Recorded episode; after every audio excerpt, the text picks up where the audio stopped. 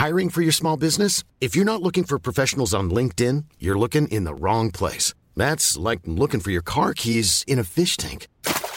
LinkedIn helps you hire professionals you can't find anywhere else, even those who aren't actively searching for a new job but might be open to the perfect role. In a given month, over 70% of LinkedIn users don't even visit other leading job sites. So start looking in the right place. With LinkedIn, you can hire professionals like a professional. Post your free job on linkedin.com slash people today.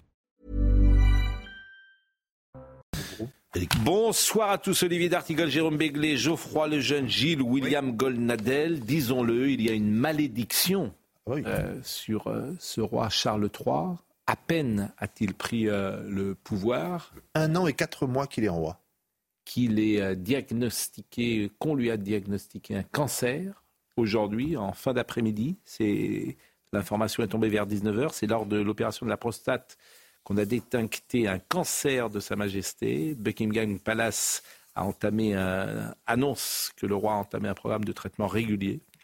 Le roi a lui-même décidé de partager son diagnostic pour éviter les spéculations et les médecins lui ont conseillé de, de reporter ses activités physiques. Et le prince Harry, exilé aux États-Unis avec sa famille, a échangé avec son père après le diagnostic de son cancer et lui rendra visite dans les prochains jours au Royaume-Uni, a indiqué euh, l'agence de presse euh, britannique. C'est un personnage singulier que ce roi Charles, qui aura attendu toute sa vie. Il est monté sur le trône à 74 ans, il en a 75 aujourd'hui après avoir euh, attendu euh, plusieurs dizaines d'années. Sa mère est morte euh, nonagénaire. Et à peine monte-t-il sur le trône que une partie de la famille se disloque, qui a les pépins de santé que lui a connus à la prostate, donc et maintenant ce cancer, et sa belle-fille, qui, est, qui a une opération dont on ne connaît pas d'ailleurs très bien les, les détails, mais qui l'immobilise et lui empêche de remplir ses activités professionnelles et publiques pendant au moins deux mois. Et ce qui est intéressant, c'est que toute la, liste familiale avait, du temps de la reine, euh, tous les, tous les membres de la famille euh, avaient des, activités publiques. Et en arrivant sur le trône, le roi a dit bon, ça suffit maintenant, on va réduire ça à des membres actifs qui seront euh, peu nombreux. Sauf que maintenant, la moitié de ces membres actifs sont incapables d'honorer euh, euh, leurs obligations puisqu'ils sont malades ou ils sont euh, maris ou femmes de, de, de, de, princes ou de rois malades. Donc ça pose un vrai problème de représentativité de la monarchie anglaise qui vit aussi beaucoup et très largement de ça. Je crois que nous sommes avec notre correspondante permanente en Angleterre qui est avec nous, que je salue et qui va pouvoir intervenir dans une seconde. Bonsoir. Sarah. Bonsoir Pascal. Et merci d'être avec nous. Euh, j'imagine que l'émotion est grande, d'autant que euh, cette information, là, il est 20h09, elle est tombée pile à 19h.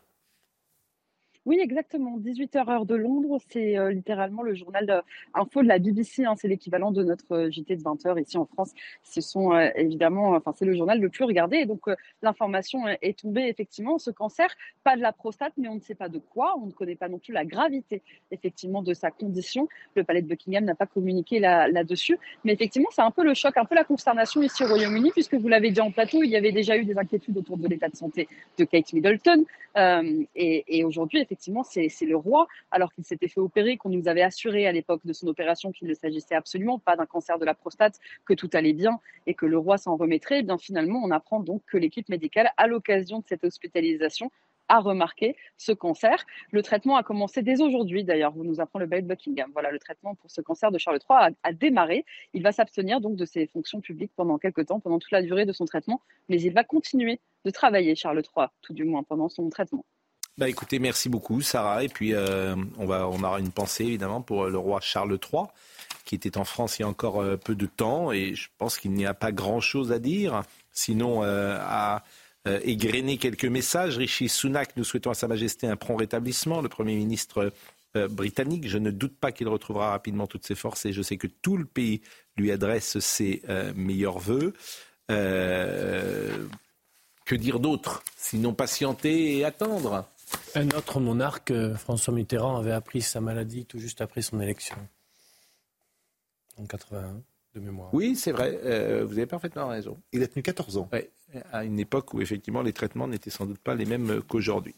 Alors de quoi a-t-on parlé aujourd'hui? Qu'est-ce qui a fait le buzz? Eh bien, Guillaume Pelletier était l'invité ce matin de Sonia Mabrouk dans la grande interview diffusée sur Europe 1 et CNews. Et lors de cet échange, celui qui est le vice-président exécutif de Reconquête a affirmé qu'une des qualités de Marion Maréchal avait pour qualité d'être mère de famille. Mais surtout, il a pointé ceux qui n'avaient pas d'enfants, comme si euh, c'était un handicap hmm. pour gouverner. C'est en tout cas euh, l'interprétation que j'en ai faite. Écoutez, Monsieur Guillaume Pelletier, et nous en parlons ensemble. Marion Maréchal, elle est maman de deux petites filles. Et ça compte beaucoup. Pourquoi Parce qu'aujourd'hui, je suis assez gêné, moi, de voir cette nouvelle mode ou cette nouvelle tendance de voir tous ces politiciens ne pas avoir d'enfants. Emmanuel Macron n'a pas d'enfants, Gabriel Attal n'a pas d'enfants, nos têtes de liste aux européennes, messieurs Bellamy et Bardella, n'ont pas d'enfants. Alors, Monsieur Pelletier, attendez, je le, dis avec, je le dis avec beaucoup de délicatesse et sans aucun jugement. Je dis simplement qu'à l'heure où la natalité est en berne, que la politique familiale est attaquée, que tant de jeunes se posent des questions sur euh, l'avenir et même le fait d'avoir des enfants compte tenu de la pression et de l'influence des écolos bobos, avoir des enfants est en soi un message politique. Euh, Sébastien Chenu, la pauvreté des arguments développés masque mal la médiocrité de ce grand stratège. Il veut vraiment que la, que la vie privée soit un élément du débat public. Vraiment, je vous propose d'écouter, euh, avant de donner la parole, Mathieu Lefebvre sur cette déclaration. Moi, ce qui me pose problème, c'est des gens qui, comme Guillaume Pelletier, euh, disent tout et n'importe quoi pour euh, prendre la lumière.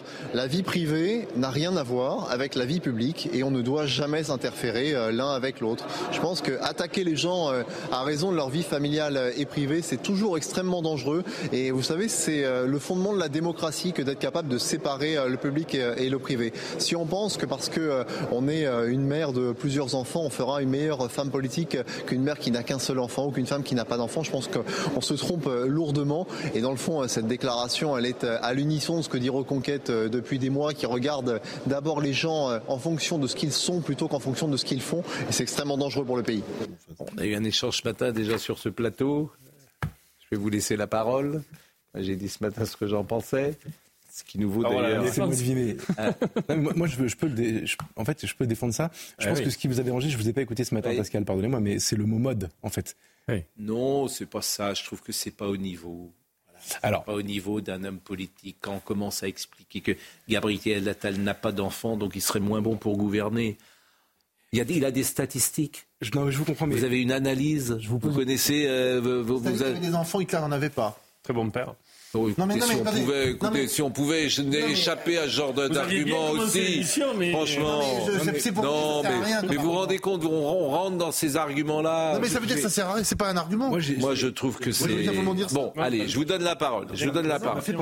Je vous donne la parole. Ça m'a fait penser quand j'ai vu cette, cette affaire commencer à prendre à un journaliste britannique il y a quelques années, juste après 2017, je crois, qui avait remarqué et ça avait fait polémique à l'époque que l'Europe le continent européen, l'Union européenne, la Commission européenne, etc., étaient dirigés intégralement par des chefs de gouvernement euh, ou des chefs d'État qui n'avaient pas d'enfants. Il n'y en avait aucun à un instant T pendant un court moment. C'était au moment, je vous promets que c'est vrai, au moment de euh, Angela Merkel, Theresa May, euh, Emmanuel Macron qui venait d'être élu, Jean-Claude Juncker. Euh, et en fait, il avait remarqué ça, il n'avait fait que cette observation. Elle a été formidable. comme C'était la mère des Allemands. Je alors vous... qu'elle quoi, Alors Angela Merkel, vous avez tiré des, des, des conclusions parce qu'elle n'a pas d'enfants. On en est là. Écoutez-moi, écoutez-moi. Moi, je veux bien qu'on fasse cette psychologie-là. Non, non, non. Mais... Parce que s'il avait dit, c'est très bien d'avoir des enfants, une politique nataliste. Ça, c'est complètement différent. c'est autre chose. Ça n'a rien à voir.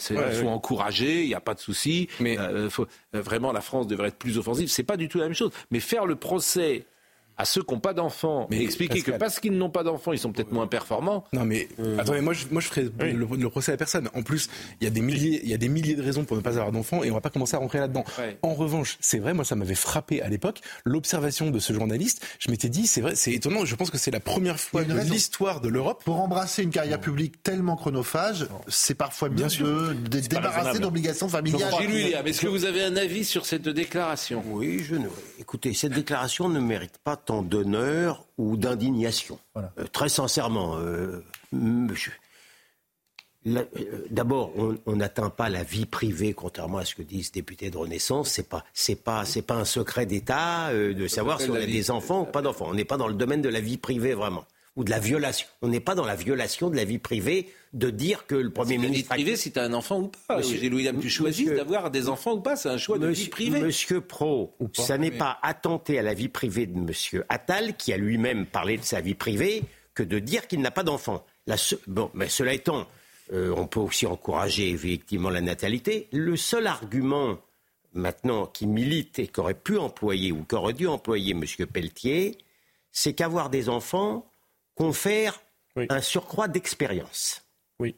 Si, monsieur, si avoir, oui, je, pense que oui. Je pense qu'on n'est on est plus tout à fait le même quand on est père ou mère qu'avant. C'est pas ça que je dirais. Mais, mais, encore une fois, encore une fois, je me battrai pas pour mm. cet argument et je ne je, je veux pas être l'avocat de Pelletier, mais je veux pas être non plus son procureur. Il y a vraiment pas. Je me demande même s'il y avait de quoi en faire un sujet. C'est pas une question d'expérience, si vous me permettez. Et là, c'est, on est tous euh, parents peut-être. Oui. C'est que quand tu as des enfants, pour la première fois, tu te projettes.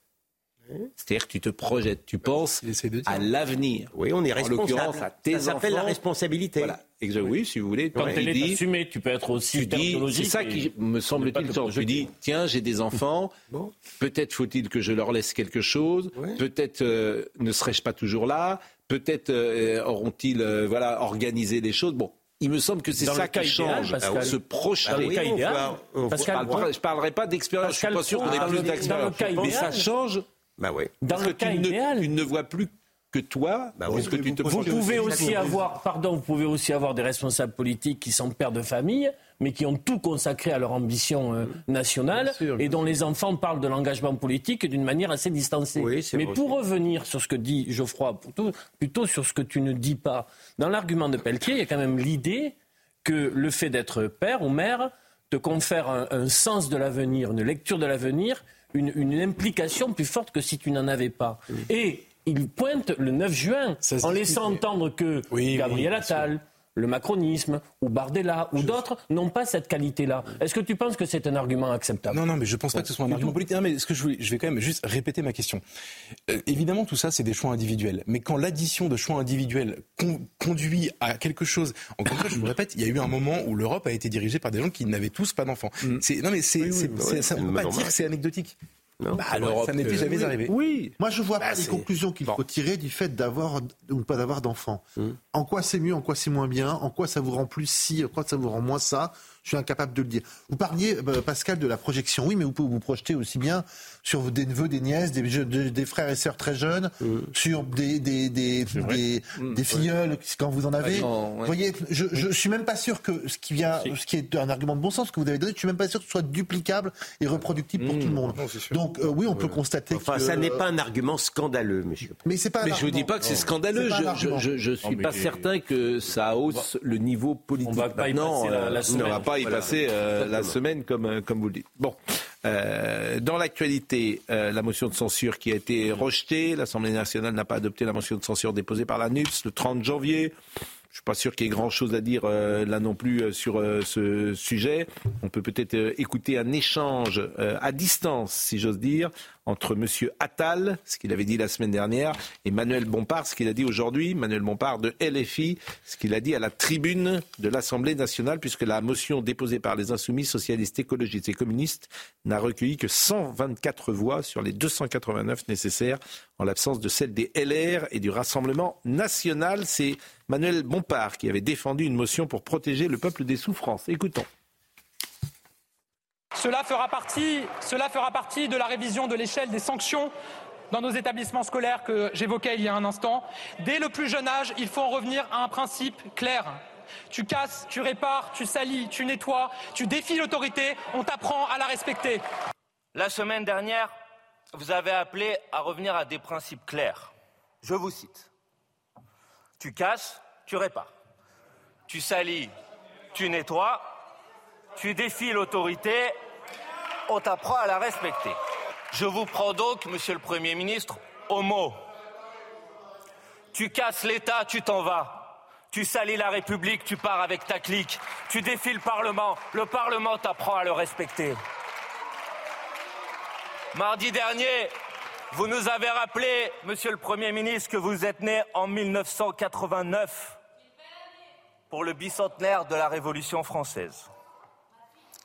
Pour conclure, je ferai donc mien les mots de Saint-Just.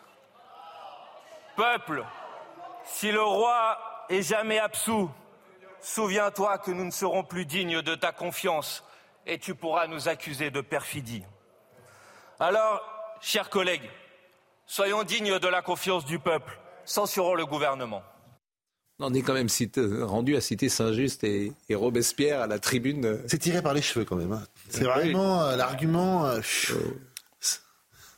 tu salis la République en étant applaudi par Quatennens et par ses amis qui trouvaient que le Hamas était un mouvement de résistance. Ils n'ont quand même pas vraiment de limite. Quoi. On parlera de tout à l'heure de la présence de la France insoumise euh, à l'hommage qui sera rendu euh, le 7 février. On va parler de François Bayrou. Euh, Mais arrêtez de dire Bayrou. Bayrou. Ah, moi, je... pas Bayrou. Pascal, Bayrou, bah, je pense quoi, je, si vous voulez quoi, il n'y a pas de. Bon, Bayrou, Bayrou. François Bayrou, oui. Très bien. François Bayrou. Bon, ça vous plairait qu'on vous appelle Prahude, vous? Enfin, c'est vrai. Pas. Ça fait deux fois que c'est vrai. Bon, euh, ce que je trouve invraisemblable, c'est la justice en France. Voilà. Ah. Parce que voilà sept ans que cet homme est, est cloué au pilori. Vrai. Voilà sept ans que son activité politique est arrêtée. Mm. Et finalement, c'est pour rien. Donc, euh, je ne sais pas quels sont les juges d'instruction qui ont instruit. Je ne sais pas comment ça s'est passé, la longueur, etc. Mais c'est ça qui m'étonne à chaque fois. Donc je trouve invraisemblable parce que je me mets à sa place. Si pendant sept ans, j'ai cette épée de Damoclès au-dessus de la tête et qu'à l'arrivée, on me dit monsieur, au revoir monsieur, je trouve que c'est pas sérieux en fait. Et pensez à Marielle de Sarnez aussi. Je trouve que ce n'est pas sérieux. D'autant plus que la justice, je ne la, voilà, je ne la trouve pas sérieuse. Parce que, alors peut-être qu'il faut aller plus vite pour un homme politique, je n'en sais rien, euh. mais tu peux pas mettre comme ça pendant sept ans, c'est pas rien sept ans. Non, bien sûr, pas. Sept ans de malheur. D'ailleurs, euh, il est possible qu'il y ait un appel? Mais il est d'autant plus possible qu'il y ait un appel que ceux qui ont été condamnés vont très probablement interjeter appel. Alors en plus, il y en a qui ont été condamnés. alors, écoutons. Le donc, sur le, donc le parquet fera appel incident et si. Et il y aura appel sûrement Oui. Donc on repart pour un tour. Non, je, suis dans l'hypothèse. Noémie Schulz. On écoute Noémie Schulz et je vous donne la parole là-dessus. Noémie Schulz. Noémie Schulz. Il est resté imperturbable à l'annonce de sa relaxe. François Bayrou a écouté le président expliquer qu'il n'existe pas de preuves matérielles de son implication. Personne n'a déclaré qu'il avait donné des instructions, a notamment souligné le président. Il est très probable que les auteurs du détournement de fonds publics aient pu agir avec l'accord implicite de François Bayrou, mais on ne peut pas déduire la culpabilité d'une hypothèse. François Bayrou est donc relaxé au bénéfice du doute. Un murmure d'approbation parcourt la salle d'audience. À la sortie, le triple candidat à la présidentielle, qui, on s'en souvient, avait dû quitter le ministère de la Justice après sa mise en examen, eh bien, est partagé entre le soulagement et l'amertume. Depuis la première minute de cette affaire, je dis que cette accusation est infondée. Et je n'ai jamais changé de point de vue sur ce sujet. Pour moi, évidemment, c'est euh, un cauchemar de cette année euh, qui, euh, qui, vient de s'achever par une décision sans contestation du tribunal.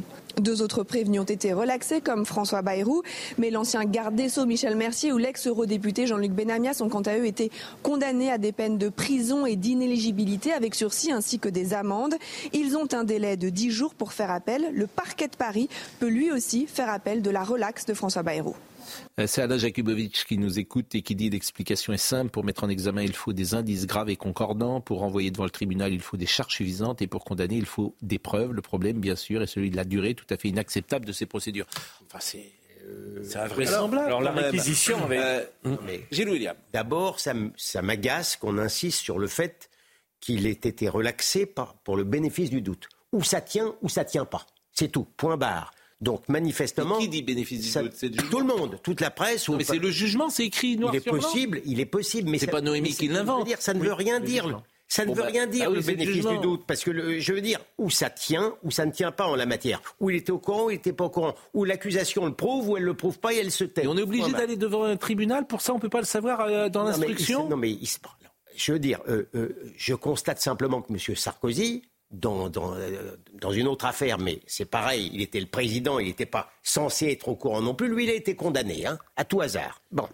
Euh, ceci étant, quand euh, M. Bérou dit que son, son cauchemar est, terminé au bout de sept ans, j'aimerais pouvoir me tromper, mais je parierais pas grand-chose, parce qu'encore une fois, il va y avoir des appels, un appel incident du parquet, Et le parquet va être cohérent avec lui-même. Donc, le, il, est, il est loin d'être impossible. Enfin, c'est une chose de partir d'une relaxe que de partir d'une condamnation quand on fait appel. il y a des condamnations ce soir. Bah, Bernard Tapie avait été relaxé en première instance. Il y a des condamnations ce soir.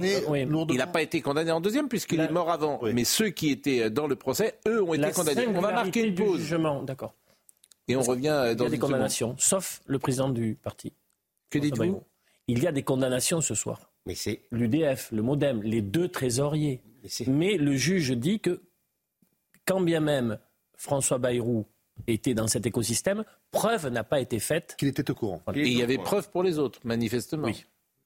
Enfin, résultat, la jurisprudence Macron qui revient sur la jurisprudence Balladur de ne pas faire démissionner tous les gens qui sont en examen euh, est ah, renforcée ce soir. Il, évidemment. il marque trois points d'affilée. Du Pont-Moretti, du SOP, Bayrou. Bah, il a raison. bien sûr, je suis d'accord avec vous. Alors si j'étais méchant, je dirais ça vous étonne pas que les trois. Et le PNF était euh, relaxé. Pas bien. Alors c'est méchant. C'est méchant et c'est. là, on, peut... on a le droit de poser la question? Ou pas? On verra s'il appelle à part. Euh, on verra où c'est. C'est mettre là, c'est encore autre chose. c'est mettre euh, hein. un doute sur la justice qui est quand même. Bah, euh, si vous, expliquez que le que le, pouvoir, que les gens du pouvoir, mais c'est vous avez le droit. Ce sont pas des saints, mais, mais, mais c'est possible. Bon, la pause. La pause et on revient. Hein. J'ai le droit de poser la question. Et c'est quand même une information importante puisque François Bayrou a été relaxé ce soir et on en parlera dans une seconde et on l'écoutera de nouveau.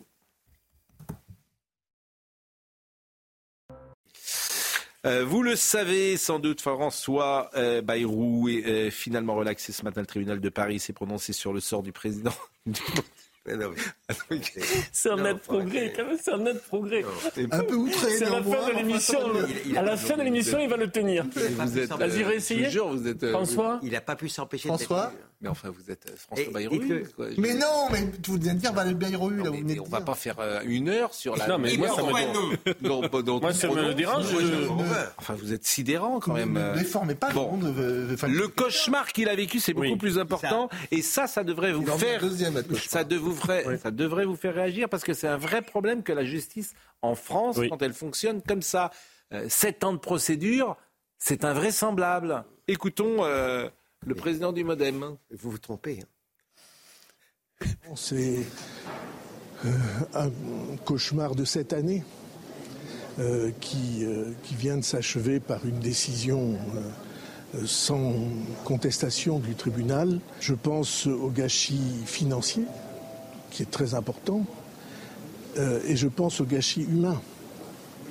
Et, de tout cela, évidemment, euh, la décision du tribunal donne une lecture qui est euh, une, négation d'accusations qui durent depuis des années et des années. Je ne suis pas là pour réfléchir à de l'avenir politique ou à de la politique. Euh, c'est euh, après une épreuve de cette ampleur et de cette euh, dimension, de cette longueur dans le temps, euh, c'est pas la politique qui est le plus important. Je sais très bien depuis le début que jamais je n'ai commis ce dont on nous accusait. On va écouter des réactions politiques, mais ce que je ne mesure pas dans ce dossier, parce que je ne le connais pas, c'est que est-ce que ça valait d'aller au tribunal? Si vraiment il n'y a rien et que tu tombes simplement sur un juge qui décide. on ne peut pas dire qu'il n'y ait rien. Non mais. Puisque des, assistants parlementaires européens n'étaient pas uniquement à la tâche à 100% au Parlement européen, mais euh, ça, ça a été démontré. Euh, pour euh, travailler pour euh, le MoDem. C'est comme et donc il y a des et, donc il y a des et ça nécessite Je suis d'accord. Est-ce que c'est une affaire d'État Ça nécessite Évidemment, quand tu es assistant, oui, mais de temps en temps, j'imagine que les deux, deux métiers se, se, croisent. Dans ce cas-là, fallait, vous avez raison. Dans ce cas-là, fallait protester au moment où on a voté les lois qui interdisent. Non, mais ça nécessite. Vous, voyez, c'est absolument invraisemblable. Parce que vous avez un assistant européen, donc effectivement, alors vous avez un coup de téléphone qui vient de Paris. J'imagine comment ça peut savoir. Et puis ton patron t'appelle, dire est-ce que tu peux me faire tel rapport Vous trouvez que ça nécessite de mettre 7 ans Vraiment. Ça dépend les sommes. En fait, ça rejoint ce qu'on avait vu la semaine dernière avec les agriculteurs. Je veux dire, ça, ça ne vaut pas 7 ans de purgatoire pour les Mais non, mais attendez, d'abord, plusieurs choses. Écoutez, il n'y a pas d'enrichissement personnel. Non, voilà. D'abord, voilà, votre question est légitime. Il n'y a aucun enrichissement personnel. On est quand même, pardonnez-moi, plus personne ne voudra faire de la politique. Mais dans ce cas-là, il faut abroger les lois sur la moralisation de la vie publique. Oui, bah oui, ah bah non, oui, c'est possible. En fait. Le fait qu'on regarde ton patrimoine en entrée de fonction et en, fin de fonction, c'est plutôt mieux. Mais non, je suis désolé, moi ah, je trouve pas ça bien du tout. Mais vous êtes euh, nostalgique de l'ancien temps Ah oui, alors là là-dessus complètement, tu découvres que, euh, que Cécile Duflo a une Twingo et qu'Arnaud Montebourg a acheté un parking, ça ne me regarde pas en fait en tant que citoyen. Non mais on va pas voter en fonction de lutter contre les conflits d'intérêts. Non, c'est n'importe quoi. Autant la lutte est dangereuse. Autant la lutte contre la corruption. Oui, bien sûr. Est plus que saine plus, que, plus que nécessaire, autant franchement, ces histoires-là. Mais permettez-moi de vous dire encore une fois que 7 ans, c'est la norme maintenant. En fait, c'est des histoires de corne-cul. Voilà, l'affaire Dupont-Moretti est une histoire de corne-cul, l'affaire Bayrou est une histoire de corne-cul. Non mais est-ce que vous vous rendez compte Non mais et, elle dure 7 ans et, ça dure euh, moi j'ai pas de ça dure 7 pas d'intérêt avec M. Bayrou. ça dure 7 ans parce que toutes les affaires durent 7 ans alors que la, la justice est paralysée par ailleurs. S'il n'avait que ça à faire après tout, mais, ils sont occupés par ailleurs. Euh, ils devraient être occupés par ailleurs. Ça n'a aucun sens. On ne peut pas se Et c'est pas fini. Bon, la décision euh, démontre qu'on ne peut pas être assistant parlementaire à Bruxelles ou à Strasbourg et ne pas travailler pour son parti. Ah oui, effectivement. Alors il y a l'affaire Marine Le Pen qui, qui arrive en... Oui. Mais tu travailles ça de temps en temps. C'est poreux. C'est poreux. C'est inévitable. Deux considérations. On ne peut pas se plaindre d'avoir des hommes politiques de second rang si on les empêche d'exercer et qu'on leur met des embarras tous les matins. et deuxièmement, on n'arrête pas de dire en France qu'on a très peu de gens qui ont vraiment travaillé, en tout cas qui viennent du privé, qui après exercent des fonctions parlementaires ou des fonctions ministérielles. Comme c'est de plus en plus difficile de venir du privé pour après embrasser une carrière publique, euh, ne nous étonnons pas non plus qu'on fabrique deux castes, une caste de gens qui travaillent et une caste de gens qui sont dans la fonction publique ou en tout cas euh, embrassent une carrière ministérielle et qui ne connaissent pas la réalité des gens qui travaillent. Donc on revient sur ce que vous disiez sur les agriculteurs, c'est qu'effectivement ils sont euh, enseveli sous la paperasserie, mais en même temps, il n'y a personne qui vient de ce milieu-là pour monter un petit peu à Paris et dire, écoutez, je vais vous expliquer comment ça se passe concrètement. Donc, à un moment donné, il faut être un peu cohérent et évitons... on verra, on verra dans si la justice statue, elle devrait statuer en bonne logique pareil pour Marine Le Pen, qui dit également qu'elle n'était pas au courant de ce qu'on reproche aux membres de son parti. Ça dépendra des documents qu'on trouve et qu'on prouve. Mais... Les menaces sur Romans-sur-Isère. Un homme a été condamné pour menace de mort sur la mère de Romans-sur-Isère, Marie-Hélène Toraval. L'homme de 27 ans a comparu devant le tribunal de Valence. Il est accusé d'avoir menacé de décapiter la mère de Romans-sur-Isère. Et à l'issue de ce procès, il a été condamné à 14 mois de prison, dont 6 avec sursis. Pour menace avance lentement, mais ça. Oui, enfin bon, il peut y avoir. Attendez, hein. Hmm. il peut y avoir. écoutez Olivier Madinier. Il n'y aura pas. Olivier Madinier. Écoutons. Huit mois de prison ferme et six mois avec sursis, c'est la peine euh, prononcée par le tribunal correctionnel de Valence à l'encontre de ce jeune homme de 26 ans, reconnu coupable de menaces envers Marie-Hélène Toraval, la mère de Romans-sur-Isère. Euh, Alors ces menaces remontent au mois de novembre dernier, euh, juste après la mort tragique du jeune Thomas à Crépol, dans le département de la Drôme. Ce sont des messages postés sur Instagram. La mère était menacée de mort, elle était aussi euh, menacée de décapitation. Marie-Hélène Toraval avait largement pris la parole après ce drame dénonçant une délinquance irrécupérable. C'était les mots euh, qu'elle avait employés à l'époque. Quoi qu'il en soit, euh, dans le box des accusés, ce jeune homme originaire de région parisienne a nié les faits qui lui étaient reprochés. Il a déjà été condamné par le passé pour des faits similaires. Il s'agissait alors de menaces à l'encontre de policiers. Euh, pas de réaction particulière ah, La seule question, c'est de savoir s'il va dormir en prison ou pas. Mais pas du tout. Il va pas. Mois ferme, je pense pas. Il, mais il va pas dormir en prison. Il n'y a pas eu de mandat, de, à ma connaissance, il n'y a pas eu de mandat d'arrêt à l'audience. Il va faire appel. Bon, euh, c'est c'est pas impressionnant la réalité. Euh, en, en, en fait, ça n'est pas impressionnant. Une attaque dans la gare de Lyon, vous le savez, samedi matin, un homme a blessé trois personnes lors d'une attaque dans la gare de Lyon euh, à Paris. Ce qui est intéressant, c'est que la vidéo que vous allez voir, personne ne l'a passée samedi et dimanche. Et ça, je trouvais ça intéressant. C'est-à-dire que cet homme qui attaque la France, les grands médias, mais d'ailleurs tout, personne n'a passé euh, cette vidéo. Heureusement qu'il y avait la fâcheuse sphère. alors, elle tournait sur les réseaux sociaux. Ce matin, nous avons passé, et on a été la première télévision à passer cette vidéo, parce qu'en fait, euh, c'est toujours pareil, les gens ne veulent pas voir ça. Un Malien qui explique qu'il n'aime pas la France, euh, que... Pas les gens, pas les gens, c'est pas les gens. C'est certains médias qui ne veulent pas. Les gens, ils veulent bien voir ça. Les gens, ils seraient intéressés par voir ça. Oui. Qu'est-ce que j'ai dit Non, les autorités d'occultation cachent aux gens ça. C'est pas pareil. Bah, c'est-à-dire que tous les journalistes, ils n'ont pas besoin de se parler. Ils ont pris la même décision dans toutes les rédactions. Ça ne correspond pas à leur logiciel, à leur grille de lecture, donc on ne montre pas. Non, ils sont abrités derrière le on ne peut pas le vérifier, euh, c'est beaucoup trop compliqué, on ne sait, on n'est pas sûr. Euh. Bon. Voyez le sujet d'Adrien Spiteri. Une musique en fond, accompagnée d'un message clair. RIP, dans trois mois, Calam accueille dans son paradis. Cette vidéo, authentifiée par nos confrères du Parisien, a été publiée sur TikTok le 2 décembre 2023 par Kassogues. Ce Malien est l'auteur présumé de l'attaque au couteau samedi à la gare de Lyon. Âgé de 32 ans, l'homme est en situation régulière sur le territoire français. Un titre de séjour italien lui a été délivré en 2019. Arrêté en possession d'un couteau et d'un marteau, il assure souffrir de troubles psychiatriques. Sur son compte TikTok, désormais supprimé, Kassogues, suivi par plus de 40 000 personnes, tenait un discours anti-français. Je ne suis pas français. Je ne rêve pas d'être français. Je n'aime pas la France. Je déteste tous les Français.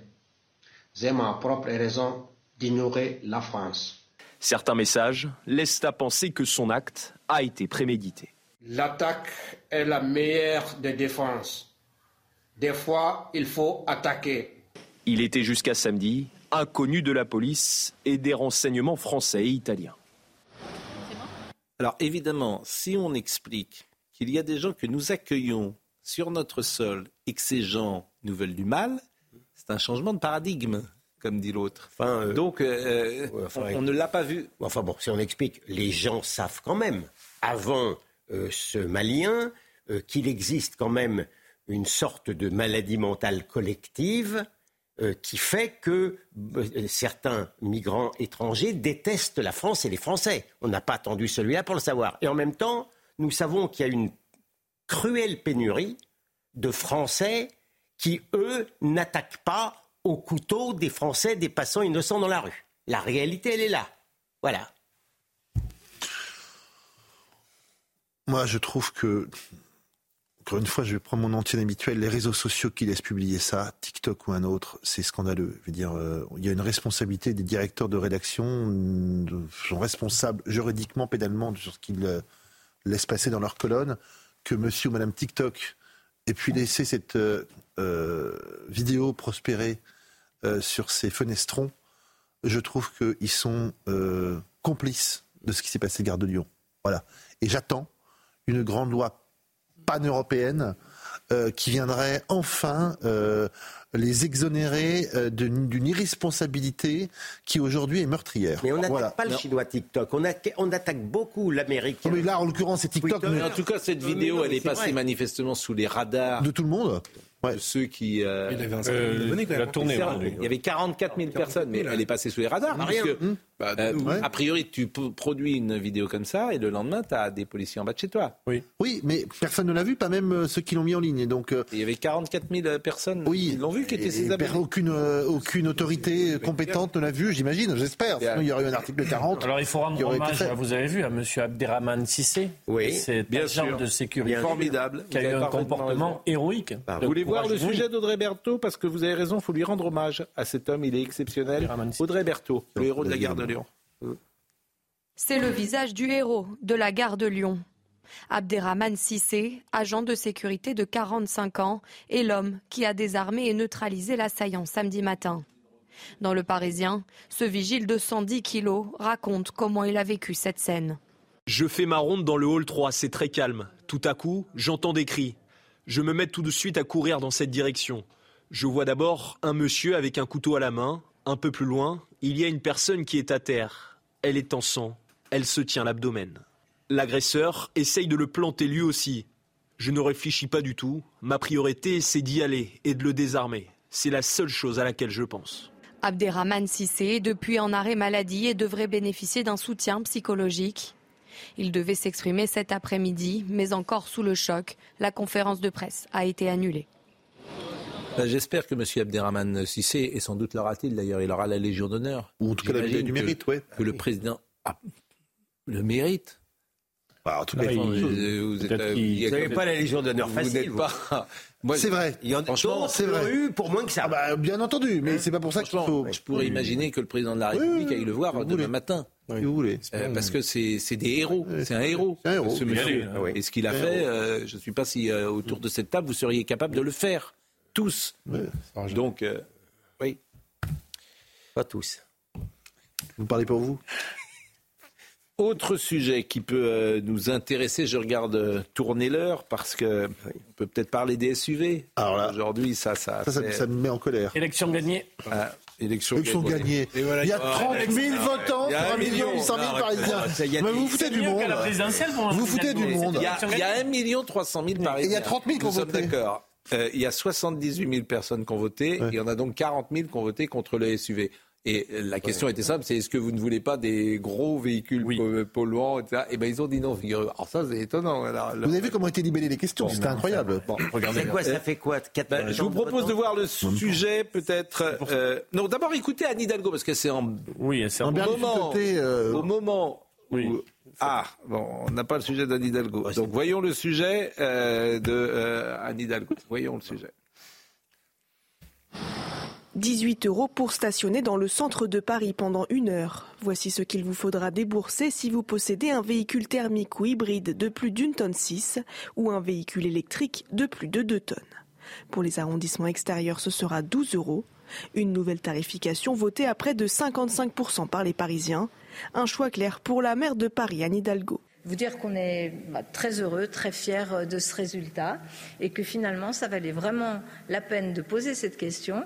Elle était débattue, elle est clairement tranchée. Nous, ça nous réjouit parce qu'on va pouvoir continuer euh, cette politique euh, ambitieuse, dynamique, avec toute cette équipe-là autour de moi, dont je suis très fière aussi. Une tarification triplée pour une heure de stationnement. Pour trois heures, il faudra payer 72 euros et 225 euros pour 6 heures. Des montants qui passe mal pour ces propriétaires de SUV. J'ai vu ça, c'est une catastrophe.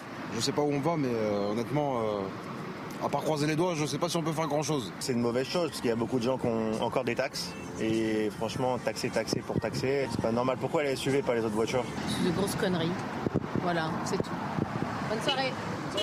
La première application de la nouvelle tarification devrait avoir lieu à partir du 1er septembre prochain.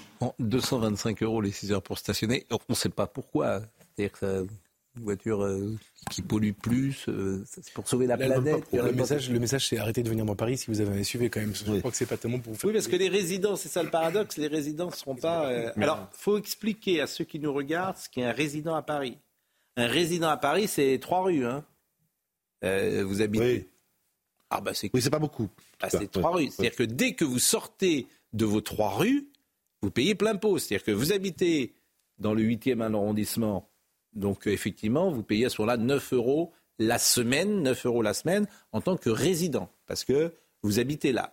Mais vous allez faire vos courses dans le 15e arrondissement avec votre gros SUV, boum 236 euros. Hein. C'est pas pour tous les Parisiens. 236 euros les 6 heures. Petit cinéma, si vous déjeunez avec madame, si vous faites des courses, 6 heures, 235 euros. Bon. Alors vous avez trouvé intérêt à trouver un parking souterrain, hein, parce, que, parce que si vous êtes en surface. Euh, Pour la sincérité de nos débats, est-ce que vous tombez sous le coup des nouvelles mesures, euh, Pascal? Non. Bon. J'ai pas des moi. J'ai pas des Donc euh, vous voyez, j'ai pas des Non, mais combien de Parisiens ont, ce C'est grotesque. Et Olivier, j'ai pas de voiture, et pourtant je trouve ça grotesque. C'est grotesque. Mais même la manière dont elle s'exprime, dont elle vend ça, c'est grotesque. On est en train, la place de l'étoile, elle fonctionnait bien, elle roulait bien, elle roulait trop bien, on est en train de la couper en, deux, en trois, en quatre, pour... mais c'est vrai pour que pour qu'elle roule moins bien. En fait. Est-ce que, oui, j'y connais rien, est-ce qu'il y en a hmm. qui prennent des SUV parce hmm. qu'ils ont beaucoup d'enfants, par exemple? Ah bah tiens, on va écouter M. Jean Covici. Monsieur Jancovici, ce matin, alors, est polytechnicien. Être polytechnicien pour dire des choses aussi bêtes, je vous assure, c'est quand même très, très étrange. Quel rapport avec ce que j'ai dit bah, Parce que justement, on lui a posé la question sur les, sur les enfants dans le métro. Sur les enfants dans le métro. Vous allez voir, je vous assure, la radicalité de certains discours, tu te dis, mais. Il se sur quel Sur RTL. Monsieur Jancovici, c'est le monsieur qui avait dit qu'il fallait quatre vols dans, toute sa vie. Une vie. Dans une vie. Personne ne lui a dit, d'ailleurs, quand il a dit ça, mais il n'y aura plus de compagnie d'aviation, monsieur Jean Covici. Personne ne peut, peut, vivre avec quatre vols. Personne ne lui a dit. Mais bon. Et c'est les mêmes qui vont rouspéter à Orly, à Roissy, quand il y a des plans sociaux et quand on ferme un, des pistes. C'est un idéologue pur et dur. C'est un illuminé euh, de la chose écologique, sans doute. il est pro-nucléaire. Oui, c'est la seule chose qu'il est pour lui. C'est le chef de file des Carabosse. donc la planète va mourir. donc, euh, donc écoutez, monsieur Jean Covici, et écoutez comment il traite les parents qui ont des enfants et qui voudraient simplement peut-être avoir une voiture pour les promener. Alors ça, c'est à chaque fois que j'explique de pénaliser les grosses voitures, on me jette à la figure les familles avec 25 enfants. Et non, mais pas 25, mais même vous en avez deux, Jean-Marc Jancovici. Attendez, deux enfants en bas âge dans le métro aujourd'hui à Paris, c'est pas facile. Bon, vous l'avez déjà fait? Écoutez, le changement sans changement, ça va être compliqué. Donc il faut assumer en fait. Bah, Oui, il y a un métro, bah, donc vous mettez les enfants dans le métro, dans le ramassage scolaire, ou vous les emmenez à pied, enfin j'en sais rien. Mais de toute façon, euh, si on n'arrive pas à déplacer des enfants dans une ville dans laquelle il y a des bus, des vélos et des métros, je vois pas comment on va faire ailleurs. Et de toute façon, il va falloir faire ailleurs. D'accord. Donc quand on vient de, de banlieue ou, dans, ou même de province, comment on fait avec euh, Jean Covici Finalement, je me demande si avoir des enfants, c'est pas mieux pour comprendre la vie. Je vais peut-être revenir sur mon argument du début. Oui. le, changement sans changement, ça n'existe pas. C'est une formule exceptionnelle. Ils, iront jusqu'au bout, en fait. Compte, Anne Hidalgo, on sait qu'elle pèse euh, euh, un peu moins de 2% au niveau national. Maintenant, on sait que sur cette question-là, elle pèse 6% à Paris, mais ça ne l'empêche pas d'avancer. Ça l'empêche pas d'avancer. Ce que dit ce monsieur est un. dès qu'il prend la parole, il dit des choses aberrantes. mais personne ne lui dit. Mais, et vous avez vu la morgue avec laquelle il s'exprime? Je sais pas. Mais c'est qui ce monsieur? Pour parler comme ça, des parents qui ont des enfants. Il est qui non, il est, qui pour parler comme ça Non, c'est élu quoi. Ça s'appelle un idéologue, un totalitaire, c'est-à-dire que vous lui donnez le pouvoir et il décide pour vous ce que vous devez faire. Le changement sans changement.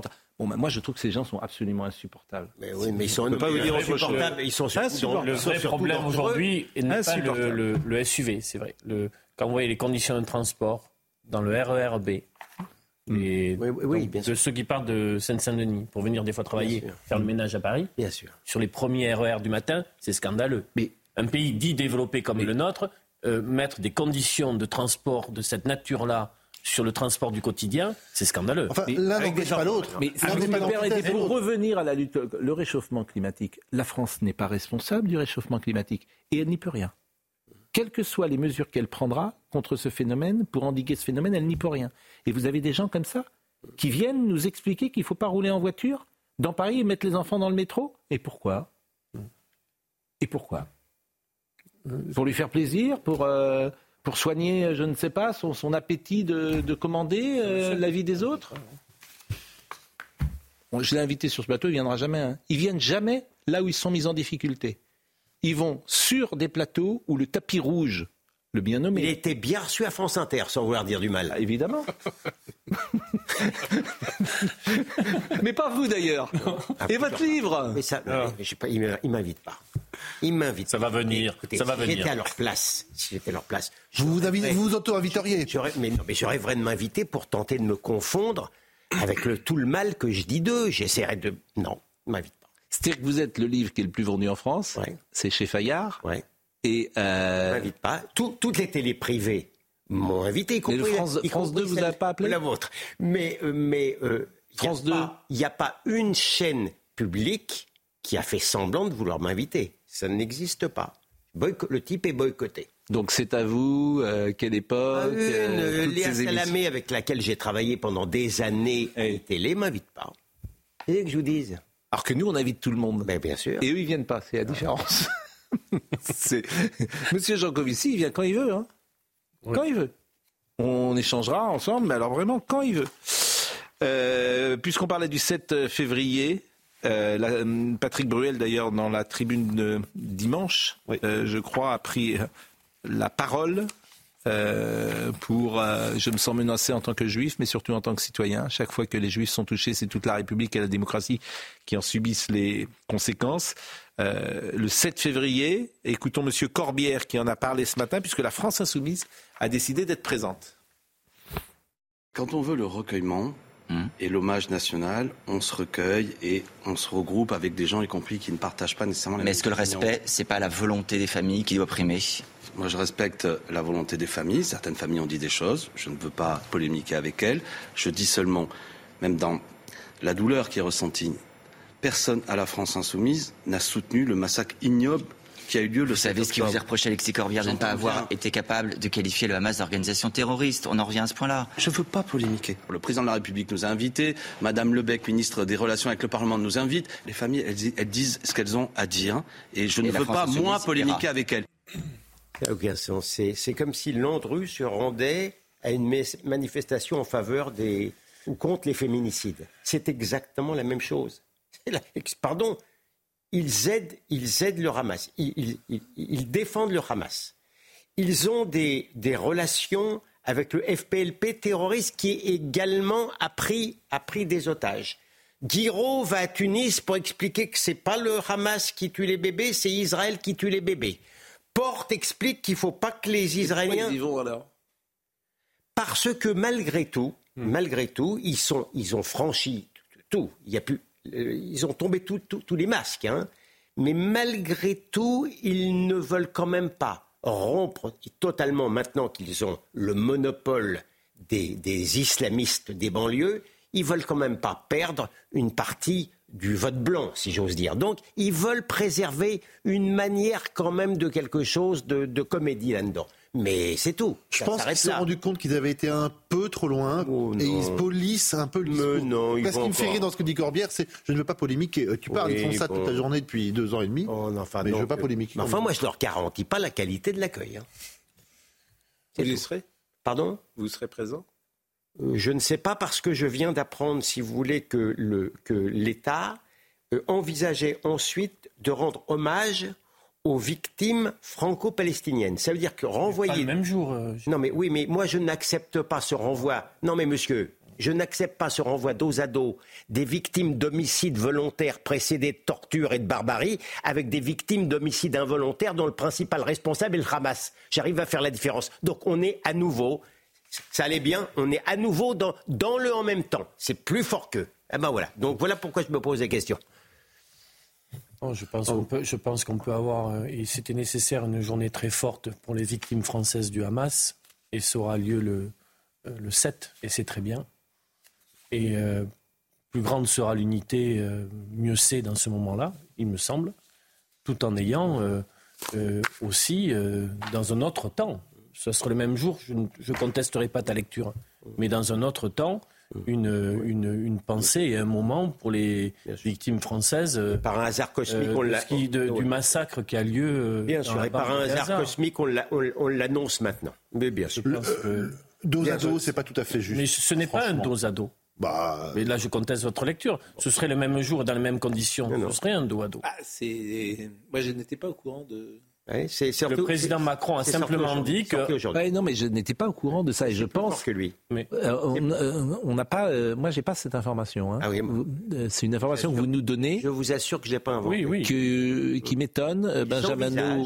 Oui. Ils envisagent un hommage mémoriel, oui. un, hommage, un mémoriel pour les victimes franco-palestiniennes des suites des bombardements. Bon, Yohann Ouzaï euh, nous dit qu'il l'envisage sérieusement, mais la décision n'est pas prise. C'est pour ça que j'étais. Dire, mais ça a été annoncé. Il l'envisage sérieusement. Oui. Euh, vous l'annonciez comme un... mais bon peu importe mais, mais, mais en tout cas la forme sur la, sur la forme la décision n'est pas prise donc c'est important effectivement de, de le préciser c'est ce que je voulais dire non mais mais j'entends surtout j'entends ce que vous dites et effectivement c'est quelque chose qu'on peut partager euh, il nous reste quelques secondes dans cette actualité dramatique. Y a parfois quelques éclairs euh, de plaisir ou d'espoir. Et Céline Dion a fait son apparition aux Grammy Awards. Diminuée par la maladie, vous le savez, elle a fait une brève apparition. Et je voudrais qu'on voit simplement cette séquence avec les applaudissements, avec ce qui s'est passé dans la salle et puis avec sa prise de parole. She's a five-time Grammy winner and one of the great voices of the world. What an absolute honor to welcome the one, the only Celine Dion.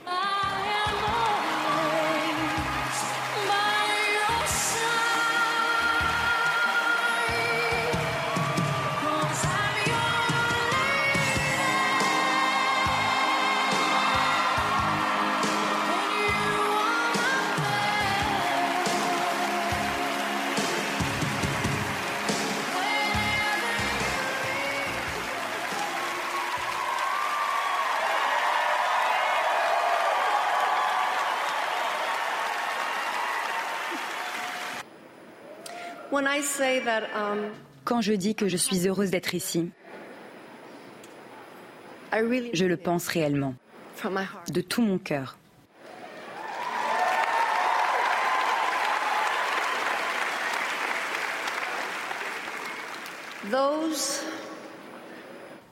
Ceux qui ont eu la bénédiction d'être aux Grammy Awards ne doivent jamais prendre cette réussite pour acquise, mais plutôt être reconnaissants et plein d'amour envers cette musique qui réjouit les humains à travers le monde. Eh ben, c'est avec cette dernière image que nous terminerons euh, cette euh, actualité. Que me dit Benjamin euh, c'est l'anniversaire effectivement de Daniel Balavoine aujourd'hui.